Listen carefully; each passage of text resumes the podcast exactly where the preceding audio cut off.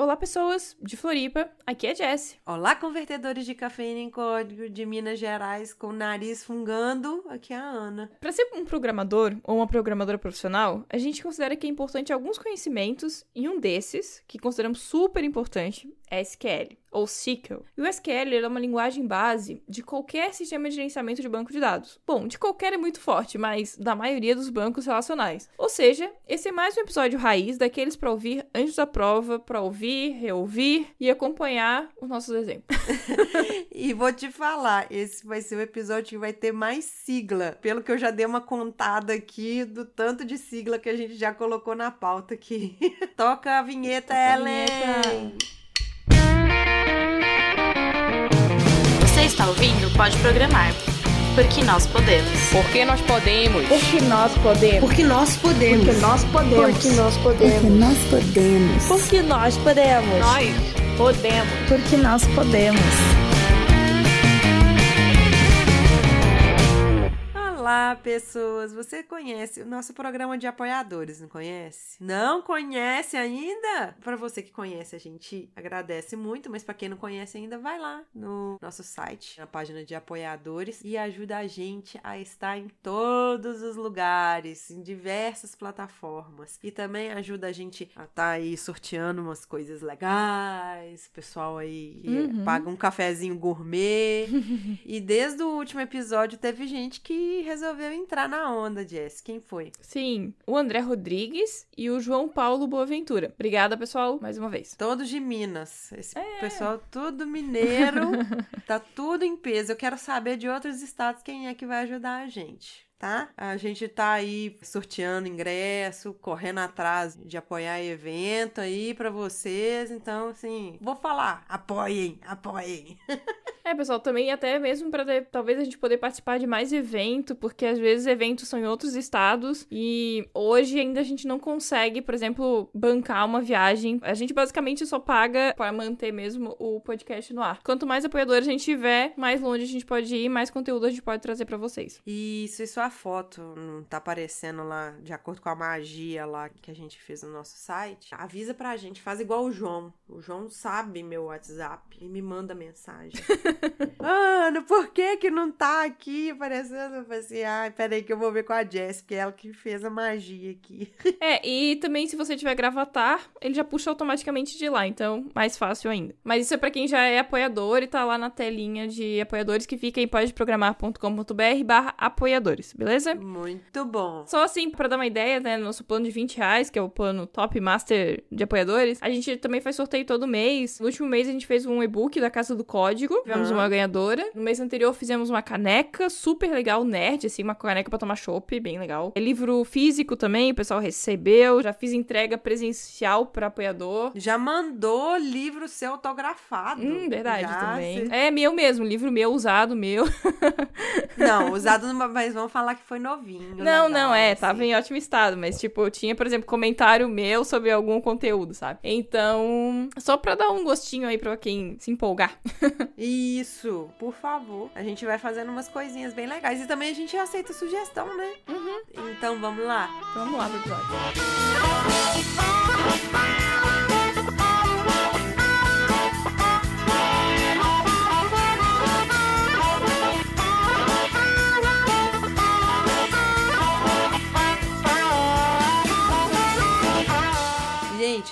Só falando para vocês um aviso. Por favor, ouçam com muita atenção, porque a gente vai falar aqui com sotaque diferente que vocês podem ouvir. A gente vai tentar falar aqui com o sotaque que a gente já ouviu, que a gente já viu, e vamos falar aportuguesado também algumas coisas para vocês entenderem bem, é. porque SQL não é difícil, não. é uma coisa fácil, é uma coisa extremamente necessária, porque como a gente vive em função de informação, a gente precisa de um lugar para armazenar e a gente precisa pegar essas informações e manipular elas. Uhum. É, só um disclaimer, né, Ana? Também a gente dizer que é fácil, é fácil pra gente que tá trabalhando há 10 anos com isso. Entregou minha idade, credo. Nós estamos há 10 anos. Mas assim, é uma linguagem, né, o SQL, então é uma linguagem que todo programador precisa saber o básico. Então a gente vai focar aqui no básico, é uma introdução SQL. Provavelmente, isso. talvez você já tenha visto na faculdade, talvez você nunca tenha visto. Talvez pode ser que seja tudo novo para você. Vai ter um post, tá? no blog, onde você vai poder acompanhar alguns exemplos dos códigos que a gente vai falar aqui, beleza? E também, se você quiser fazer alguma coisa que a gente vai fazer aqui, a gente vai deixar o link lá do W3 Schools, que a gente sempre recomenda ele para aprender muita coisa, JavaScript, jQuery, e tem SQL lá, tem outras coisas lá também. Uhum, é. Então, lá você faz a query, faz o comando, roda ele e você vê o resultado. Então, algumas coisas a gente vai até fazer aqui na mão aqui, e aí vocês podem acompanhar. Quem estiver ouvindo e estiver ouvindo pelo computador consegue fazer isso. Uhum. Então, nós vamos deixar o link já preparado, tudo, e vamos deixar o post também. Então, vamos na fé e vamos tentar desmistificar aí banco de dados para vocês aí. Então, vamos começar pelo mais básico.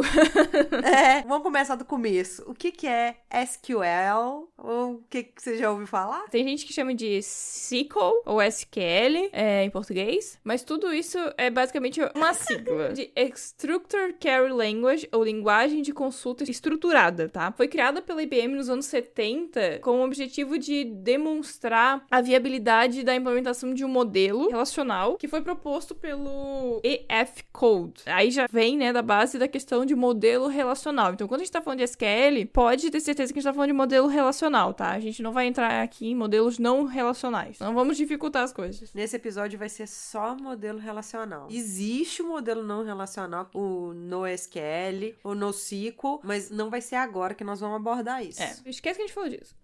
Esquece, esquece. Some. Bora em frente. Ah, o SQL é uma linguagem que ele é padrão dos bancos de dados. Nós vamos ter ali algumas variações e tal, mas isso decorre da sua simplicidade e facilidade de uso. Ela se diferencia de outras linguagens de consulta de banco de dados no sentido de uma consulta ou outra específica que forma o resultado, mas o caminho vai ser o mesmo. Uhum. Você fazer o básico do básico é o SQL. Ela é uma linguagem declarativa em oposição às outras linguagens procedurais. Isso reduz o ciclo de aprendizado daqueles que iniciam uma linguagem. Por isso que a gente está falando aqui que ele é relativamente fácil. Quando você entende a estrutura ali relacional, uhum. você consegue fazer a query na sua cabeça assim Fácil. É, e aí a gente vai falar aqui do SQL padrão, tá? A gente não vai entrar em nenhuma variação. Então você é. pode, por exemplo, é, se você for usar MySQL, MariaDB, Postgres, Oracle, SQL Server, podem haver variações, tá? Mas tudo que a gente vai falar aqui é comum para todas elas. É, é uma função diferente, é um jeito de fazer alguma coisa que vai fazer diferente. Então, assim, a gente não vai entrar nesses detalhes aqui, até porque você encontra muita coisa na internet, você vai encontrar muitas variações variações e tal, mas no fim tudo é a mesma coisa. Então, a gente vai aqui separar, tá? Que os comandos SQL, eles são divididos em três categorias. A gente vai focar em uma, tá? Mas a gente vai só passar por cima aqui e dizer para vocês que existem três divisões, tá?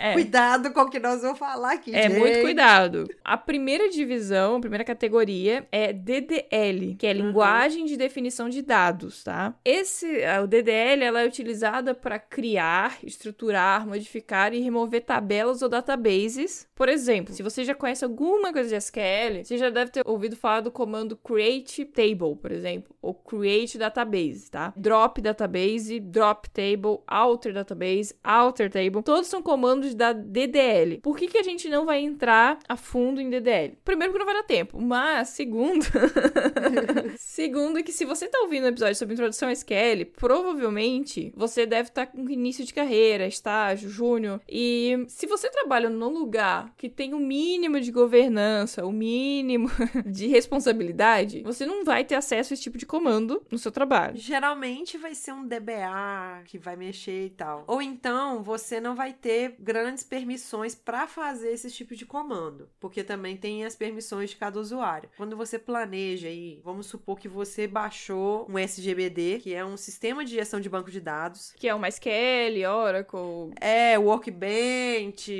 você vai pegar o SQL Server e tal, você baixou aí, você tá querendo criar do zero. Então você vai criar lá, tá na sua máquina, beleza, você vai dar um create database, por exemplo, meu banco de dados. Aí eu vou lá, depois eu falo create table. Quando eu vou começar alguma coisa, vamos supor pela tela de login. Então eu vou criar uma tabela colocando usuário, senha e tal. Então eu preciso criar essas coisas. E também são comandos que você raríssimas vezes você vai ficar usando ele. Então são coisas que você pode estar tá pesquisando na internet, como é que faz esse comando e depois vai embora. O que a gente vai explicar aqui agora vai ser o DML, que é a linguagem de manipulação de dados. É, é claro, só para deixar bem claro que assim, não estamos diminuindo porque DDL tem muita coisa complexa. Demais! É, a gente tá falando aqui de arquitetura de banco de dados, tá? Isso é bem complexo. Só que a gente não vai falar disso porque aqui é a introdução SQL, beleza? Não, a introdução, a gente não vai falar aqui de modelagem de dados, é, a gente não, não vai disso. falar de análise, nada disso agora. Não é isso o nosso foco. A gente até poderia falar isso, mas assim, a gente gostaria de chamar alguém pra gente bater um papo sobre essas coisas, porque senão fica muito. Eu, pelo menos, eu e a Jess, a gente conversa muito essas coisas técnicas, a gente tem até uma conversa mais viciada. Então, a gente precisa de alguém aqui para conversar coisas novas, senão uhum. a gente uhum. não vai passar muita coisa para vocês, beleza? Então, agora nós vamos falar para vocês que tem o DSL, que é a linguagem de controle de dados. Aí que entra, como a Jess falou, se você tem uma empresa que tem uma governança, que tem um, uma estrutura maior, vai ter alguém, o administrador de banco de dados. A gente já fez um episódio também falando de DBA, que é essa pessoa que administra mesmo o banco, é uma pessoa que ela já tem um conhecimento maior e ela ali que ela vai dar permissão ou ela vai revogar a permissão. Então, quando ela dá uma permissão lá, vou, já vou até falar aqui um termo que é o grant, ele vai dar um grant ali para o usuário, ou ele vai dar um revoke, ele vai revogar as permissões que foi dada pelo grant. Uhum. Esses são comandos de permissão e revogação, né? Como a Ana falou. Assim, eles são bem mais abrangentes do que isso. Você pode dar permissão específicas por usuário, ou para todos os usuários, ou para um grupo de usuário, e também revogar a permissão. Por exemplo, permissão de escrita, permissão de leitura. Quando a gente fala de escrita, entenda-se que a gente vai estar tá falando de insert, de update, de delete. Uhum. E quando a gente fala só de leitura, e o select. É, mas por exemplo, tu pode dar uma permissão, dependendo, claro, do banco de dados. A pessoa pode dar insert, um update, mas não pode dar um delete, por exemplo. Ou não pode dar um drop. Então isso vai depender do, realmente da governança. Pode ser que você trabalhe num lugar que não tem governança nenhuma e você tem acesso a tudo. Não, vai depender da governança, vai depender também do tipo de modelagem. Vamos uhum. supor que, dando um exemplo, ah, eu tô fazendo aqui uma deleção não física. Meu banco, ele não permite fazer deleção física. Uhum. Meu banco só permite fazer deleção lógica. A gente já falou disso no episódio, então assim, eu não vou entrar em detalhe o que, que é deletar fisicamente e deletar logicamente. Então essas tarefas básicas a gente já falou já no episódio de CRUD. Então, o nosso episódio de CRUD é o número 39, então ouça lá, é ótimo. E aí você pode ouvir, se quiser entender um pouquinho mais sobre isso, tá? Mas voltando é. aqui pro nosso tema, vamos pro prato principal que é DML, que é linguagem de manipulação de dados, ou seja, é a parte onde você pode fazer um select, um insert, um update ou um delete. Sim. Aqui são parênteses, tá? É, realmente, o episódio 39 sobre CRUD talvez seja bem interessante, até para ficar bem claro o que, que é o insert, update, delete, tá? Se você ainda tem alguma dúvida, eu acho que é interessante ouvir. Até mesmo porque o que a gente vai falar aqui DML tem muito a ver com CRUD. Sim. Tá? Então seria interessante, se você não ouviu ainda, ouvir. É, vamos então falar do primeiro comando? Nós vamos falar do select. Você vai usar praticamente para tudo. você vai usar esse comando para você buscar informação. Então, nesse momento que você consome aquela informação que está ali no banco ou que está em algum lugar. Qual que é o básico? Vamos lá, vamos abrir agora o W3 School lá, o link que está no post e vamos colocar lá alguma coisa. Então a gente vai colocar lá select, até aparece uma coisa aqui bem interessante, aparece select asterisco from customers Order by Customer Name Ask. Nós vamos desmistificar tudo que tá escrito aqui. Tá, mas vamos do básico, tá? Sim. Vamos se apegar ao que importa agora. no select asterisco from tabela tal. Isso. Então, quando a gente tá falando select, o banco de dados seleciona para mim. Uhum. Dois pontos. Se eu colocar o nome das colunas ou se eu colocar asterisco, eu vou estar tá falando que eu quero todas as colunas da tabela tal. E o from é a partir de quem? Então, eu tenho que falar o nome da tabela. Beleza, esse é o básico. Então eu quero buscar lá o básico. Vamos supor que eu tenho uma tela de login que eu tenho ID, nome da pessoa e a senha. Vamos supor. É, vamos tentar dar exemplos aqui do W3 School, que eu acho que daí é mais fácil que a pessoa pode fazer teste, por exemplo. Vamos dar o exemplo do customer ali, que quando a gente abre, ele já traz o customer. Se eu trouxer, por exemplo, select asterisco from customers, ele vai trazer algumas colunas ali que a gente vê que tem customer ID, customer name, contact name, address, city, postal code e country. Beleza. Então, com isso, por exemplo, ah, eu tô fazendo lá um sistema que vai trazer uma tela com todos os meus clientes, né, que são meus customers, e eu só quero o nome dele e a cidade, por exemplo. Então eu vou fazer um select customer name, vírgula, city from customers. E beleza, ele só vai trazer aquelas duas colunas. Uhum. Por que que eu preciso especificar uma coluna se eu, por exemplo, ah, traz tudo aí, depois eu vejo o que eu quero? Porque é uma questão de otimização, tá? A gente não vai entrar muito nesse detalhe, mas se você não precisa de todas as colunas, não tem por que trazer todas as colunas, tá? Então sempre pense o que você precisa. E por outro lado, tem, tem um esquema também que vai ser um conselho aí de pessoa que já mexeu mais com banco de dados. E quando você vai trabalhando em empresas diferentes, diferentes, aquele sistema ele vai sendo parte para sustentação, então você não sabe se vai mudar o requisito de alguma coisa, se vai alterar aquela tabela. Então, evita de usar o select asterisco from, Uhum. coloca todas as colunas que tem naquela tabela, por mais que você ache, ah, mas isso e tal, porque pode acontecer de ter uma alteração, não vir do back-end essa alteração, aonde que vai colocar, e aí precisa preencher um grid na tela, isso aí vai cagar tudo. É, ou até mesmo uma situação que, ah, o banco lá mudou o nome da coluna, por exemplo, ela é customer name e agora ela é só name. Um lado bom de se você nomeia isso é que no seu código você tá chamando customer name. Agora o banco mudou. Ele vai estourar erro. Por exemplo, se você tem um sistema com teste, o teste vai estourar. Então você sabe que houve uma mudança lá no banco. Uhum. E se existe um problema de comunicação, você evita. Porque assim, se você bota asterisco, pode ser que passe o teste, não dê nenhum erro. Agora, se você especifica, ele vai dar erro, porque a consulta não vai rodar, tá? Então, a gente pode até fazer um teste aqui, ó. Eu vou tentar trazer um select name from customers. E vamos ver o que vai acontecer. Ó, ele vai dizer, ó,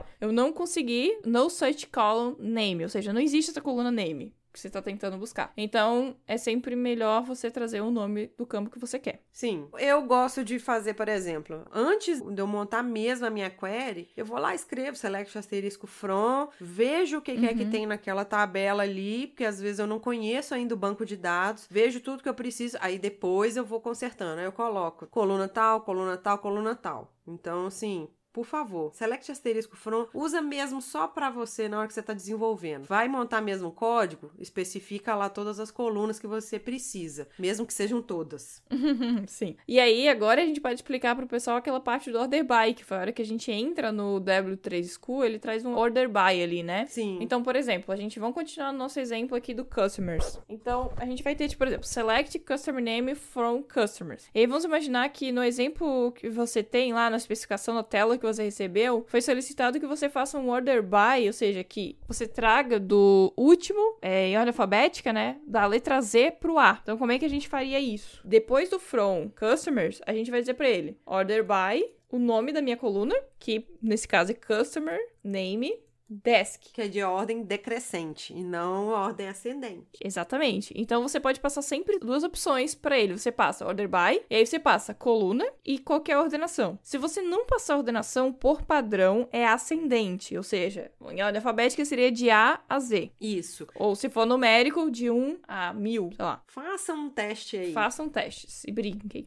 Mas faz o teste aí. Troca esse customer name aí. Troca, por exemplo, por um. Vê o que, que vai dar. Se você coloca aí, por exemplo, coloca lá ASCII. Coloca um. Ah, eu quero um e depois eu quero dois. Ah, Ana, o que, que é que você tá falando aí? Na hora que eu faço essa query aqui, ele entende que é coluna 1, coluna 2, coluna 3. Ele dá uma ordenação para as colunas. Então eu falo que eu quero a coluna 1 ou coluna 2. Se você não quiser escrever o nome da coluna, serve isso também. É legal? É legal por um lado, por outro, na hora que for dar manutenção, às vezes a pessoa fica perdida. É, não recomendo fazer isso.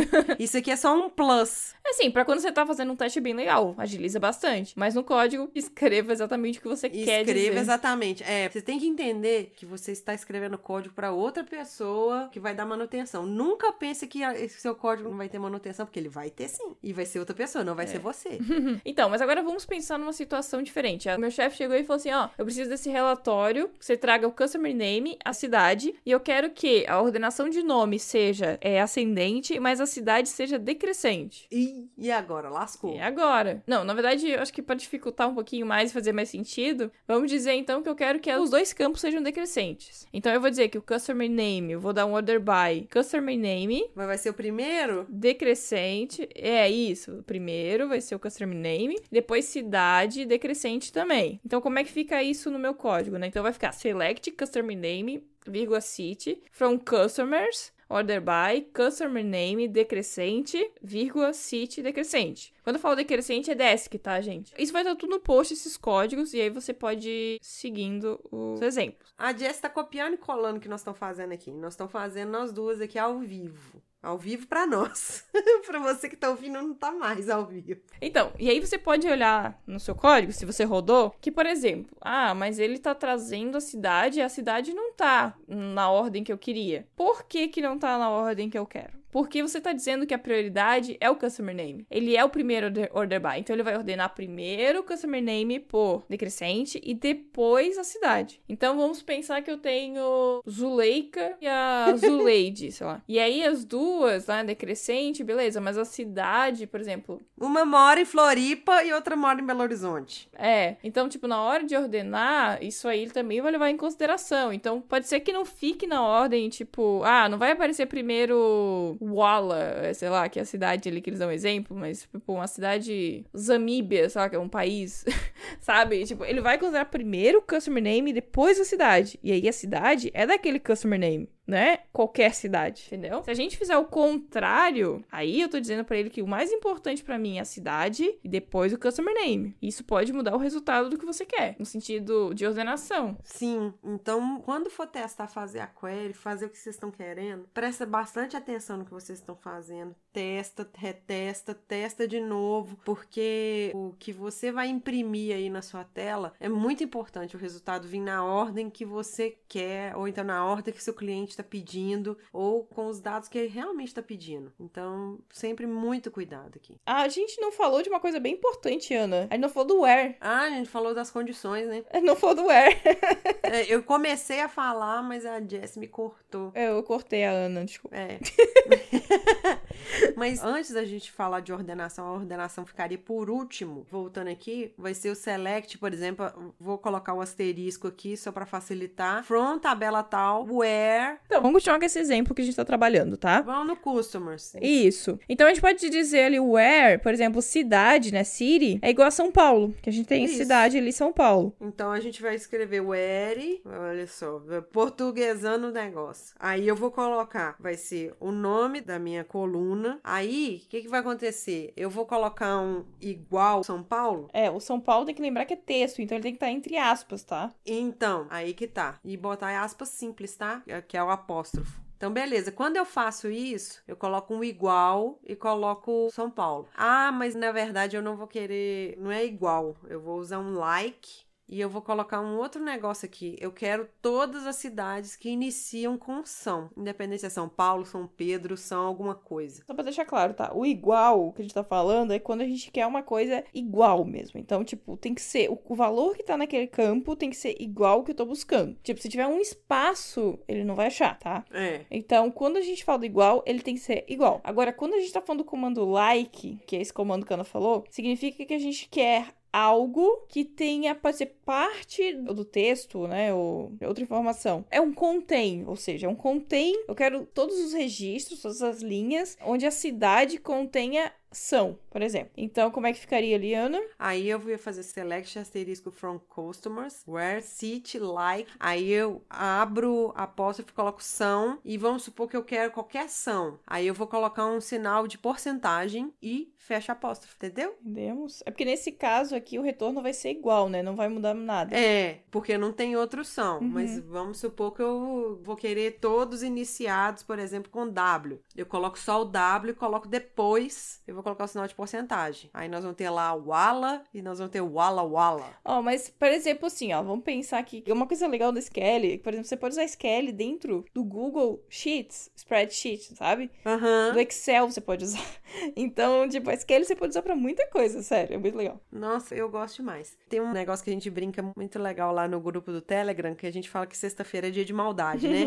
Aí tem aquele negócio de vamos dar o update sem where, Uhum. vamos dar o delete sem where. Quando você dá esse where, você está filtrando a sua consulta. Então, quando você faz uma coisa que você não coloca a condição, você não vai colocar a cláusula where, você está falando que é todo mundo. Então, muito cuidado. Não se esqueça de usar uma dica aqui para você que for fazer as cláusulas de escrita, né, que é o é, insert ou update ou delete, abra uma transação, que a gente também não colocou aqui na pauta, né, mas que é, você vai contar ali begin transaction, alguma coisa assim, vai ter que ser de acordo com a linguagem que você vai ver, e você abre a transação, faz o que você tem que fazer, testa, e se tiver tudo ok, você fecha a transação que ele vai dar o que chama de commit. É, mas só tem que lembrar que eu escrever um update sem o banco não vai me dizer que tem um erro, é um erro de lógica. Uma coisa que eu sempre faço, tá? Quando eu faço update é, a primeira coisa que eu faço é escrever o where. Eu sempre escrevo where. Isso diminui a chance de você, tipo, escrever o comando e esquecer o where. Escreva primeiro where. né? E depois você vai escrever o comando nos lugares certinho. E isso tem que ter ordem, gente. Tem que ter ordem porque o banco ele só aceita os negócios na ordem certinha.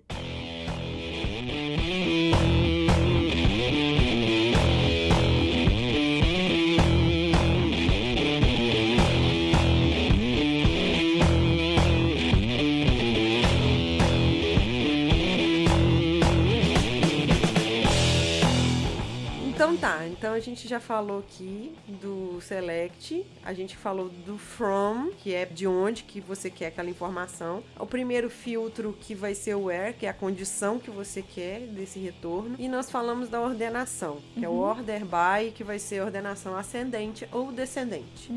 Agora nós vamos falar de agrupamento. Então a gente vai querer agrupar algumas informações e vamos ver aqui quais são as condições que nós vamos usar para esse agrupamento. Então a gente falou aqui da ordenação, né? Se vai ser uma ordenação ascendente ou descendente e a gente pode ordenar ali pro, por uma ou mais colunas ou uma coluna descendente, outra ascendente ou outras. Também nós vamos ter ali e depois a gente vai ter o agrupamento. E aí a gente pode agrupar os dados também. Então agora já tá ficando a coisa mais complexa. Vamos fazer então um group by, porque a gente quer saber, tá? A quantidade de clientes por país que a gente tem. É porque, só Sim. pra explicar, tá? Porque assim, se a gente quer saber quantos eu tenho por país, é uma coisa. Se eu quero saber quantos eu tenho pro Brasil, é outra. Uhum. Porque o que acontece? Se eu quero saber só os meus do Brasil, eu posso dar um where country igual a Brasil e Uhum. faço um count do count asterisco, por exemplo. Só do jeito mais simples seria esse. Eu vou colocar aqui, tá? Essa carry pra vocês. Uhum. Como exemplo do que a gente tá falando. Então, deixa eu só falar, enquanto isso a gente tá montando um exemplo aqui, só falar das funções de agregação, nós vamos encontrar as básicas. Cada sublinguagem, vamos dizer assim, cada derivação do SQL, que eu já falei anteriormente, ele pode ter alguma função de agregação a mais. Mas o básico é o sum, que é somar um campo numérico. Campo numérico, tá? Não adianta querer somar texto, não, que não vai dar certo, não. Não vai concatenar, não, tá? Nós vamos ter o AVG, que é o average, que é média, também de campo numérico. Nós vamos ter um count, que vai contar quantas linhas que tem naquela consulta que você fez. Nós vamos ter o max, que é o valor máximo daquela coluna, o valor mínimo daquela coluna. Nós vamos ter o distinct. Nossa, distinct eu uso demais. Porque você vai retornar apenas dados diferentes da coluna. E nós temos o having também. É, o having ele é um pouco mais complicado, vamos deixar mais pro final, tá? Mas vamos falar aqui, por exemplo, bom, tem um exemplo do count, né? Para aquele caso ali que a gente quer saber quantos customers a gente tem por país, certo? Uhum. Então, como é que ficaria essa consulta? A gente pode botar um select, count, asterisco. Lembra que o asterisco conta todos? Uhum. Isso é o mais básico do count, tá? Então, se você chama count asterisco, ele vai contar todas. É como se ele contasse quantas linhas ele achou, tá? Porém, eu não recomendo fazer count por asterisco, tá? Porque dependendo do tamanho do teu banco, isso pode ser um problema. Então, você pode fazer um count por ID, por exemplo, ou especificar qual que é a coluna que você quer contar. Porque normalmente a sua co- o seu banco, né, sua tabela, provavelmente vai ter um ID, um identificador, para questão de performance é melhor. Só lembrando que dependendo da sua consulta, você pode derrubar o banco. É, cuidado, gente. Tá, cuidado. Por isso que a gente. Algumas coisas a gente falou de permissão e tal. Porque tem consulta, você pode travar o banco. Quando você ouve alguém falando assim, ah,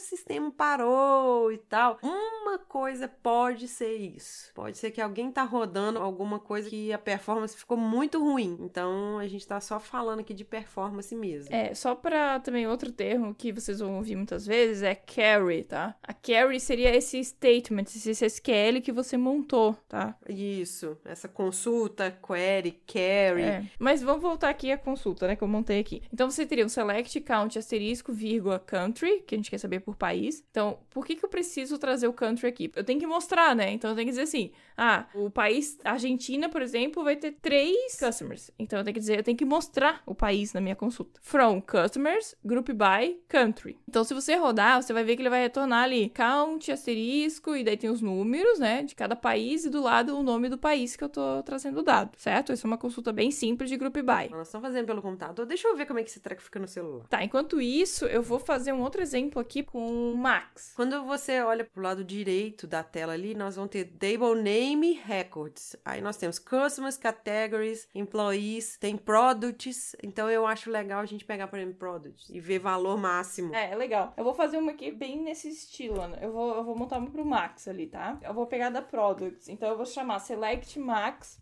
Price, que é a coluna de texto, from products, e rodar. Isso vai me retornar um valor ali, que é 263 nesse caso, e você consegue saber, por exemplo, qual que é o máximo daquela coluna. Eu não filtrei por nada, eu só trouxe o max, mas eu poderia usar um where, eu poderia usar um group by, depende do que você quer. Mas, por exemplo, aqui pensando no products, né, pra gente juntar comandos, eu poderia ter um select max price from products, certo? E eu vou dar um group by por category ID, tá? Eu vou passar aqui para vocês o comando. Então o comando seria select max, aí entre parênteses price, vírgula category ID from products group by category ID. Isso também vai estar tá lá no post, comando. E aí ele vai trazer qual que é o máximo por categoria. Nesse momento, a gente não consegue saber o nome dessa categoria, a gente só tem o ID, tá? Pra gente saber o nome, a gente precisa de outros comandos mais avançados que nesse momento a gente não vai ver, tá? Mas já é um começo que a gente já tem o máximo do price. Do mesmo jeito que eu tenho o max, eu poderia fazer esse mesmo comando pro min, por exemplo. É quase igual. Para vocês que querem fazer pelo celular, fica bacana. Sugiro virar o celular, ao invés de retrato, ficar paisagem. E fica super bacana rodar os comandos aqui e estudar. Então não precisa de computador, não. Se você tá ouvindo a gente aqui, vai trocando as abas aí do seu navegador e vai fazendo. Vai uhum. ficar legal, tá? É, no caso do AVG, né, que é o comando de média, é igual a Minimax, tá? Ele vai calcular a média de todas as colunas ou de todas as colunas pelo group by. Por exemplo, eu tô seguindo aqui o exemplo do Category ID, né? Então você pode ir só trocando ali. E se você quiser, você pode fazer mais ainda. Você pode botar, tipo, eu quero AVG, eu quero Max e quero o Min por categoria. Então você vai botando, também vou botar aqui no post, tá? O comando. E é bem simples, você já consegue esses valores, tá? Que às vezes o pessoal se quebra muito, tipo, para fazer cálculos que já tem pronto, sabe? Essas funções são básicas do SQL. Não, e às vezes faz uma, faz outra, faz outra separado, sendo que você pode retornar isso tudo. E para essas coisas, gente, o SQL, o SGBD no caso, ele já é bem performático para fazer isso para você. Uma dica, assim, uma opinião da Ana o que você puder usar do banco, beleza, mas não fica retornando todos os dados, tudo para você manipular ele em outro lugar, não. Por outro lado, também não especifica, não coloca regra de negócio no banco, tá? Se não entendeu o que eu disse, manda no, nos comentários que a gente pode ir elaborando melhor essa parte que eu falei. Porque uma coisa é regra de negócio, eu vou especificar muita coisa, ou então eu pegar esses valores básicos. Vou dar um exemplo aqui, porque eu fazia isso muito no lugar que eu trabalhei, eu fazia muito relatório de escola. Montava o relatório, que era o histórico escolar, por exemplo, aí eu queria saber qual foi o mínimo que aquela turma tirou naquela matéria. Então era o mínimo, o máximo e a média da turma, ou a média do aluno mesmo de ponto. Então, nisso tudo aí, eu fazia uma query e trazia tudo. Uhum. E já uhum. resolvia meu problema. Então, no caso ali do distint, né, um exemplozinho simples. Um comando assim bem simples para tentar entender o distinct, tá? Se você dá um select country from customers, por exemplo, ele vai trazer vários dados repetidos de países, porque eu vou ter customers de vários países que né? É como se ele trouxesse tudo que tem na customer, só que só a coluna country, porém repetido. Então, se eu quero trazer só os valores únicos, o que, que eu faço? Distinct. Então, se você fizer um select distinct country from customers, por exemplo, ele vai trazer valores únicos. Então, ele vai trazer, ah, Brasil, México, Estados Unidos. Ele vai trazer só um único registro para cada país, tá? Mas isso só vale, por exemplo, se você botar country e cidade, distinct country, vírgula cidade, aí você vai ver que o país vai começar a se repetir,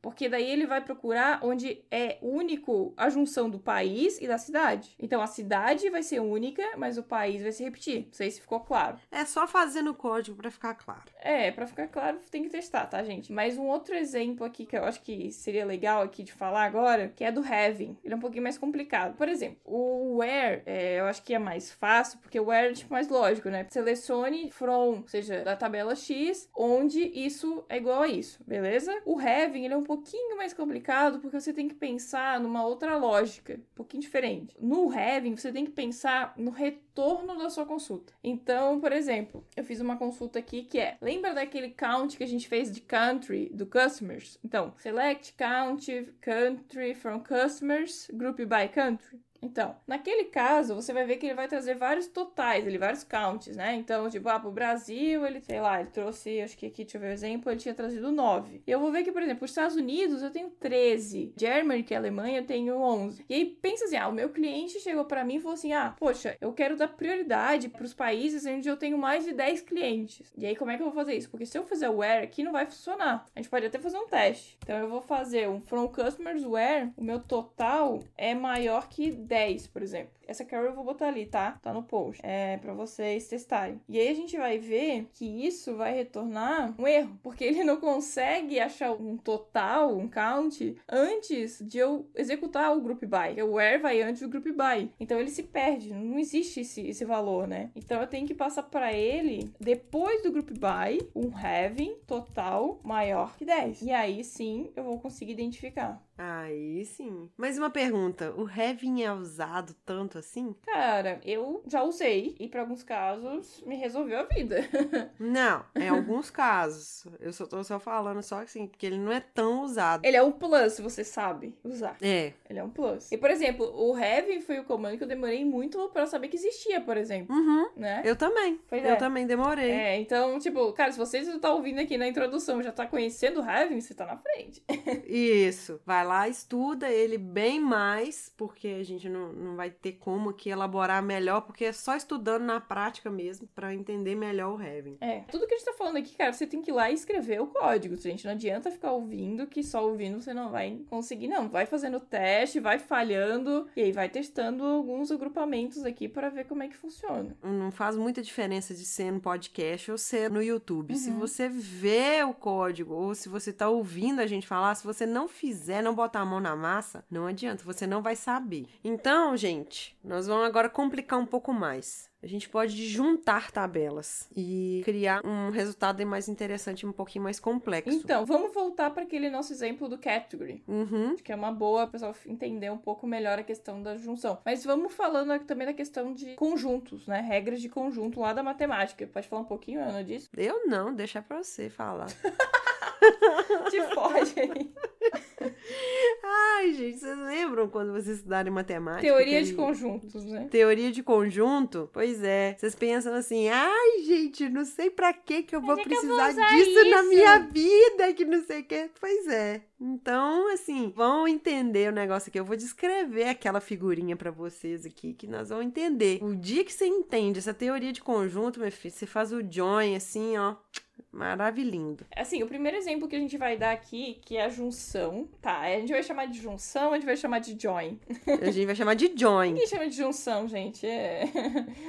Porque junção eu não sei porquê. A gente só colocou explicando. É só aportuguesando pra vocês. Mas nós vamos deixar join. Porque é join, não tem jeito. Existem formas diferentes de fazer join em algumas linguagens. Mas o básico do básico, que vai funcionar em qualquer linguagem, é o que a gente vai falar. Mas tem peculiaridades que podem ter de alguma sublinguagem. Eu vou colocar aqui sublinguagem, o PLSQL, PL e TSQL, é, eles vão ter algumas peculiaridades ali. De qualquer forma, eles vão ser mais performáticos ou não. Por que, que a gente deixou para falar do join por último e por que, que a gente não vai detalhar dele agora? A gente vai só explicar um pouquinho aqui para vocês. Porque o join, quando você está juntando ali dados, quando você pega um contexto de uma tabela só, tem uma certa performance. Agora, para o SGBD manipular duas ou mais tabelas, misturar campos, definir qual campo de qual tabela que vai ser usado, isso aí demanda uma performance. Então, quando a gente fala aqui de teoria de conjunto aqui, quando a gente vai escolher melhor o que, que a gente quer, quando a gente já falou lá no início que a gente tem que escolher bem o que a gente vai trazer, para a gente não trazer tudo, justamente para você colocar sua aplicação bem performática. Porque isso aí, a busca no banco de dados, que seu cliente vai ficar esperando. E ele ficar esperando e retornar um erro, não retornar exatamente o que quer, é a falha do seu sistema. Então, você falhou miseravelmente se você não entregar alguma coisa performática bem feita. Então, vou dar um exemplo aqui, tá? A junção do produto cartesiano, por exemplo, diz que eu posso trazer dados de duas tabelas, é como se o sistema criasse uma terceira tabela. Então, eu vou dar um exemplo bem simples aqui, tá? Esse aqui é bem importante que você teste. Se eu rodar select product name, vírgula, category name, from products, vírgula, categories, ou seja, eu estou procurando a coluna product name da products e a category name da categories, tá? E roda essa consulta. Você vai ver que vai trazer um monte de resultados e que eles parecem estar duplicados. E sim, eles estão duplicados. Se você colocar um Product ID na consulta, você vai ver que está duplicado, sim. E por que, que está duplicado? Porque eu não estou dizendo qual que é a relação entre essas duas tabelas. Eu só estou dizendo, traz os dados de uma e traz os dados da outra. Não é que ele se perde, mas ele realmente vai trazer todos. E se os dados se repetem, ele vai repetir os dados. Ele não se perde, foi isso que você mandou ele, ó, exatamente, traz tudo. É exatamente o que eu falei. Não é um erro de lógica, é traz tudo dessas duas tabelas. E ele trouxe. Agora eu quero dizer para ele assim, ó, eu quero, mas eu quero onde a category ID lá da product seja igual a categories.category ID, né? A category ID da categories. Então, se eu fizer isso, aí você vai ver que ele não vai trazer os dados repetidos e que ele vai trazer realmente a categoria certinha. Quando a gente fala de dados relacionais é aí, ó. É, um é relaciona com o outro. Pã, entendeu? Uhum. E isso é muito foda. É, quando você entende essas coisas, a cabeça explode. É como se você pensasse em Excel, sabe? A gente tá falando aqui bem em tabelas mesmo relacionadas, né? E aí, a partir dessa consulta, por exemplo, a gente consegue montar aquela consulta lá do Max Price por categoria, agora trazendo o valor da categoria, o nome, né, da categoria. Aí fica mais interessante lá aquelas funções agregadas. É exatamente para eu mostrar pro meu cliente, por exemplo, o nome da categoria, porque para ele o que, que é aquele número, sabe, da categoria? Não é nada. Mas se eu tenho um nome, faz mais sentido. Então, esse group by aqui também eu vou deixar ali no, no post, tá? Já com o grupo da junção do produto cartesiano. Sim, gente, essa parte é um pouco mais complexa, principalmente só ouvindo o que a gente tá falando, tá? Pausa, testa. A gente tá seguindo um fluxo, então vocês vão seguindo o fluxo com a gente. Beleza? Então, esse é o mais simples que você pode fazer, tá? A junção do produto cartesiano. Você viu que você não usou nenhum comando diferente do que você já conhecia. Você Uh-uh. usou o select, o from e o where. Nada muda, tá? E você criou uma terceira tabela. É, é como se fosse uma tabela mágica, né? Que ela não existe de fato. É, é. Então, assim, nós estamos falando aqui uma terceira tabela, mas entenda isso aí muito entre aspas, porque não é. É, não, não, não existe essa terceira tabela, tá, gente? É só digital. É só você que tá aí manipulando seus dados para você trazer da melhor forma possível para sua camada de visualização, vamos dizer assim.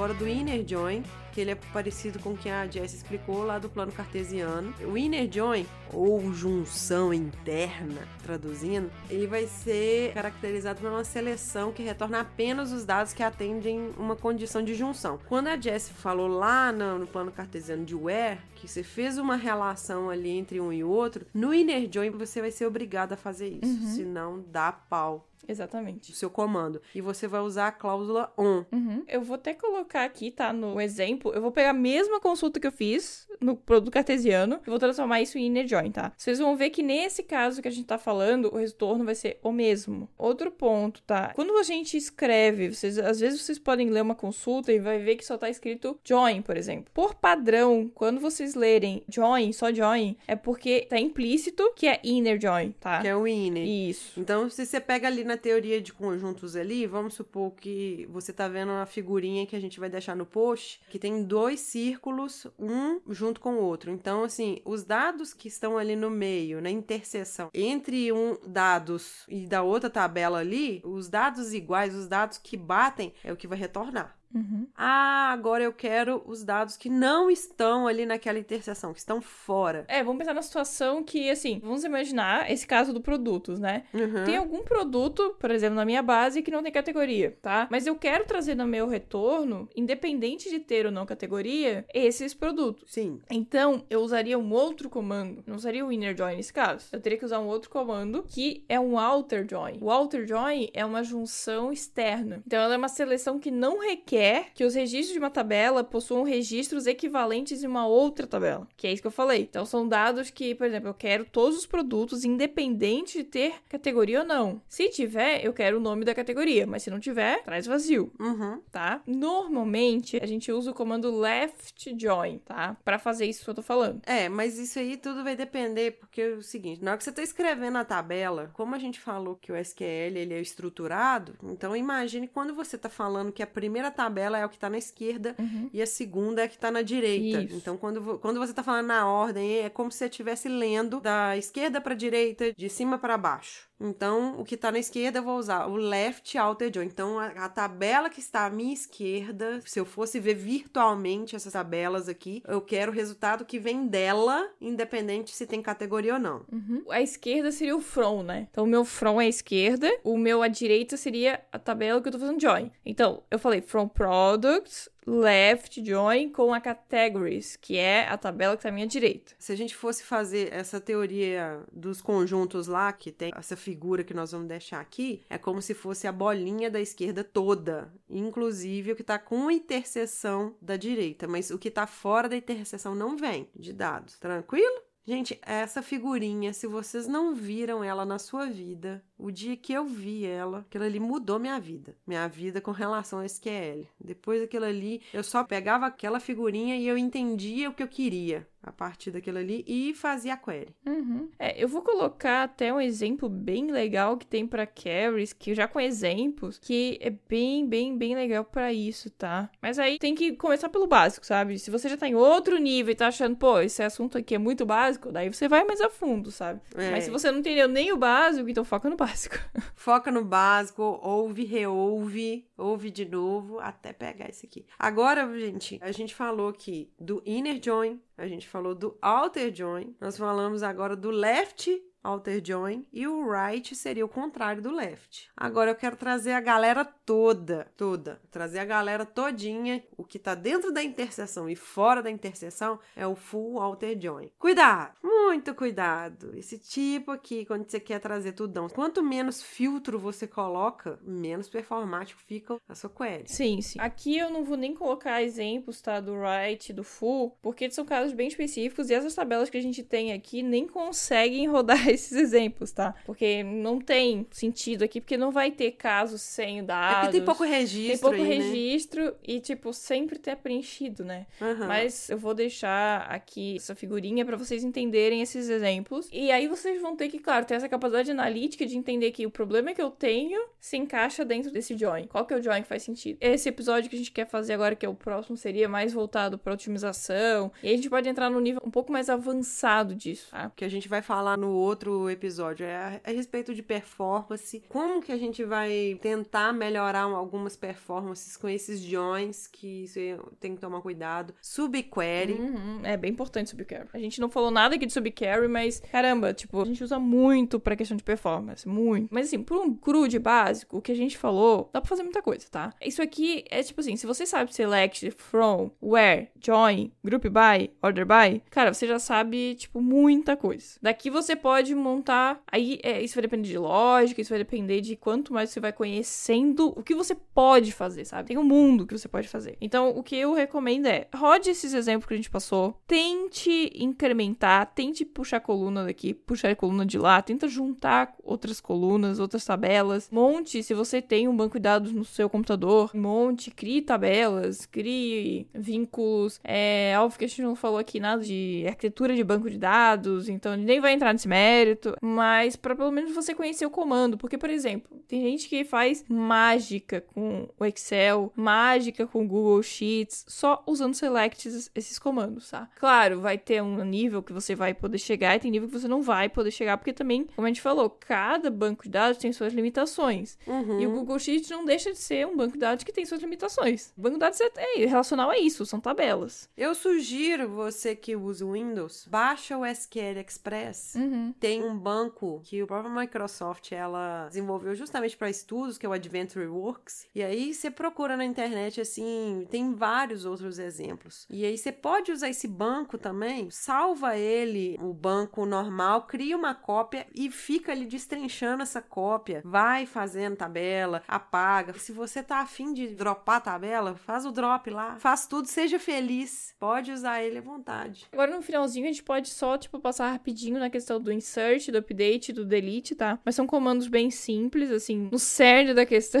É, é porque assim, você precisa só escrever. Aí, nesse caso, você tem que escrever bem específico as coisas, você não precisa retornar dados. Então, é- são comandos bem simples, não tem essas peculiaridades que a gente falou aqui. É, sem contar que você pode usar o select pra fazer insert, update e delete. Pode. Eu, particularmente, gosto, eu acho mais seguro fazer do que fazer direto, por exemplo, escrever um insert, porque às vezes você faz uma query muito complexa pra dar um insert, ou muito complexa pra fazer um update, o select me deixa mais segura, tá? Uhum. Então, a gente não vai entrar muito nisso aí, tá? A gente não vai nem entrar, na verdade, mas os comandos de insert, update e delete são bem simples, pode achar em qualquer lugar e Não, o próprio W3 School. é, no próprio W3 School, por exemplo. Nesse banco do W3 School, você consegue rodar, tá? Você pode rodar insert, eh, update, delete de boa ali que ele deixa. Tem um botão depois de restore database, então ele volta ao banco original e tá tudo certo. então você também pode. Pode, testar à vontade. Eu vou até deixar um comando aqui que eu rodei de update pra rodar ali no banco W3 School, tá? É bem parecido com a questão do select, então eu vou fazer update, a tabela customers, set. Essa é a diferença. Então eu vou ter um set aqui depois do update. City igual Belo Horizonte. Então eu tô falando update, a tabela customers, set, igual o set lá da programação normal, setar o campo cidade com o valor Belo Horizonte. E agora a gente vem o where, né? Porque a gente lembra? Where tem que ter where. Então a gente vai dizer where city igual a São Paulo. Então, onde a cidade for São Paulo, troca por Belo Horizonte. Eu não posso contar a pessoa que fez isso no meu círculo pessoal, mas ela ganhou um diploma de ter dado um delete sem R. Ah, todo mundo já fez isso, gente. Mas assim, evite, né? Ô, Gente, não fui eu, juro que não fui eu que ganhei esse diploma, mas o dia que eu vi, eu ri tanto. Se essa pessoa ouvir o que eu tô falando aqui, ela vai lembrar, ela vai rir muito. Era o diploma de, tipo, cesta da maldade, uma coisa assim. Aí ela tinha dado um delete sem E. Por sorte, tinha um bom backup, um banco de dados, e aí restauraram tudo. Mas, assim, muito cuidado, gente, de fazer essas coisas. Não, e principalmente que, tipo, se a tua empresa deixa alguém fazer isso em produção, tem um problema bem sério aí. Sabe o que, que eu gosto demais do W3 School? Você chega no final das coisas, você vai ver lá exemplos, quiz, exercise e você ainda vê certificado. Então, assim, usem e abusem desse site que a gente tá deixando aqui pra vocês. É gratuito, ele ajuda pra caramba. Já, nossa, me ajuda desde. Ele existe, gente, desde quando eu tava aprendendo. É muito bom. E ele fala aqui, né, que ele tá usando o comando ali, serve pro MySQL, SQL Server, serve pro Access, finado Access, Oracle, Sybase, Informix, Postgre e outros bancos de dados também. Então, assim, você estudando bem o que tá aqui, vou dizer que 99% dos bancos de dados você vai conseguir dominar. Você só vai precisar depois saber as peculiaridades de cada um. É, eu, por exemplo, com essa minha base de SQL, eu já trabalhei com pelo menos uns 4, 5 bancos relacionais, tá? Tem diferenças, tem, mas não é tão gritante assim. Não. E essas diferenças, alguém chega para você e fala, ah, você pensa assim, nossa, como é que eu faço isso aqui no, nesse banco? Aí alguém fala assim, ah, não, nesse banco aí é isso e tal. Eu também já mexi já nos quatro ou cinco também. Eu vou deixar aqui, tá, no post, os exemplos de delete, de insert e de update básicos, que eu tô rodando no próprio W3C, então você pode rodar também o mesmo comando, e é bem tranquilo, tá? Só pra dizer que a gente não falou. eu só queria só também aproveitar aqui, já que a gente tá falando de SQL e tal, e eu vi que no W3 School tem um SQL Injection. Por favor, estudem isso, porque o seu sistema não pode permitir SQL Injection. Isso aí é um erro gravíssimo. Quando a gente falou lá no episódio de segurança, eu lembro que foi falado que o que mais acontece segurança do site é SQL Injection. E em tempos de fake news, em tempos que falam que hacker invade e tudo mais, isso aqui é básico do básico, tá? É bem importante saber do que se trata, pelo menos o que é SQL Injection, tá? Pelo menos isso.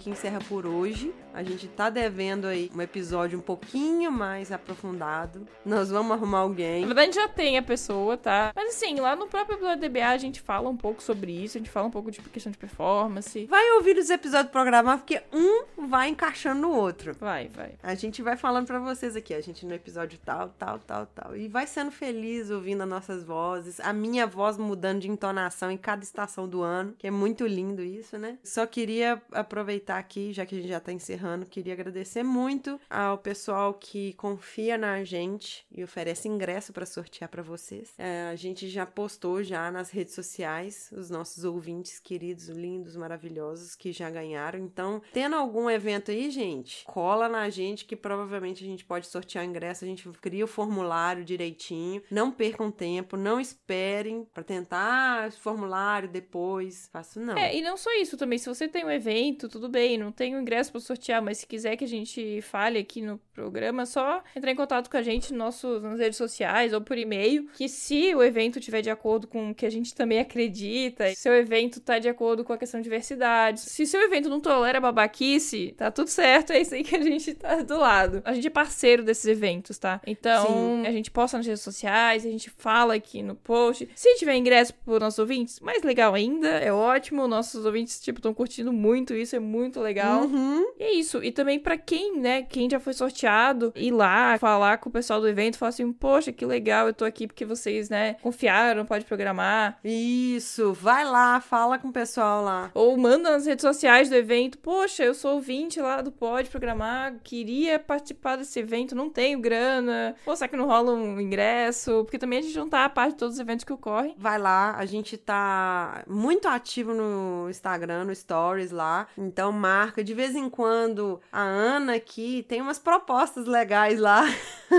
Aparece umas brincadeiras lá para fazer. Então, dá uma seguida a gente no Instagram. E com relação à vaga de emprego, a gente tá recebendo muito pedido para a gente colocar vaga de emprego. Então, a gente está repassando isso tudo lá pro LinkedIn. Então, a gente está usando o LinkedIn também. A gente está postando as coisas lá no LinkedIn do Pode Programar. A gente já colocou no nosso site também. Então, fiquem de olho que divulgação de eventos, tudo mais, a gente faz no Instagram, faz no Facebook, no Twitter. Mas com relação ao emprego, principalmente porque a gente dá uma olhadinha também com relação ao tipo de empresa. Se a empresa ela tem um ambiente legal ali. E a gente quer muito que os times sejam mais diversos. A gente acredita muito nisso, no sucesso da equipe quando ela é diversa. Sim. Só vamos passar nossos contatos, né, pro pessoal também saber onde que procura a gente. A gente tá em diversas redes sociais, tá? É sempre pode programar. Meu pessoal é Jesse Zanelato, também vai estar aqui no post, tá? E o da Aninha é Aninha E Bastos. Sim. No Twitter e no Instagram. No Twitter e no Instagram. E nosso e-mail é podeprogramar.gmail.com e você pode mandar também lá, beleza? E nós estamos no LinkedIn também. Isso, nosso Se quiser LinkedIn. mandar proposta de emprego pra gente também, quem sabe? Não. Olha eu botando lenha A na Ana tá sempre me vendendo, na real. Eu sempre vendo. Gente, eu vendi ela aqui. Aqui numa empresa aqui em Minas Gerais pra ela lá em Floripa. Um dia eu mandei mensagem pra ela, falei assim, já estou te vendendo já. Vou começar num projeto que eu nem sei que existe, né? É. Mas é isso. No LinkedIn pode programar também. Então é isso. Esperamos que vocês tenham entendido alguma coisa que a gente falou. Porque explicar SQL sem a pessoa poder ver é bem complicado. E assim, eu gostaria muito de um feedback de alguém que tem deficiência visual. Porque pra vocês é mais complicado ainda. E se a gente conseguir explicar pra uma pessoa que tem deficiência visual, acho que a gente consegue explicar pra qualquer pessoa. Porque a gente tá preparando esse episódio já tem já um tempo, né, Jess? Sim. Já tem muito tempo. É que assim, a gente ama trabalhar com isso, a gente gosta muito de SQL. E assim, dê feedback pra gente, continue sugerindo pauta, continue sugerindo convidados, a gente tenta encaixar aí. Tô voltando já de licença maternidade, já tá acabando e tudo vai voltar, tudo vai encaixar aí, nós vamos voltar a fazer umas pautas bem mais complexas aí. E, aproveitando, Dev Day, né, Ana? Ainda tem ingresso vendendo. Vai acontecer dia 24 de agosto em Belo Horizonte. Eu vou estar lá. Por enquanto, não estarei palestrando, não tem palestra confirmada ainda. Talvez tenha, não sei. Pode ser que eu palestre lá ou não. Mas estarei no evento de qualquer forma. Vou estar em Minas. Vou conhecer a Carol finalmente. Ah, finalmente, né? Pelo amor de Deus. eu também vou estar lá no Dev Day, porque eu faço parte lá do conselho da, da organização. Eu acho que deveria ter um ingresso aí pra gente, né? estamos aí trabalhando para isso.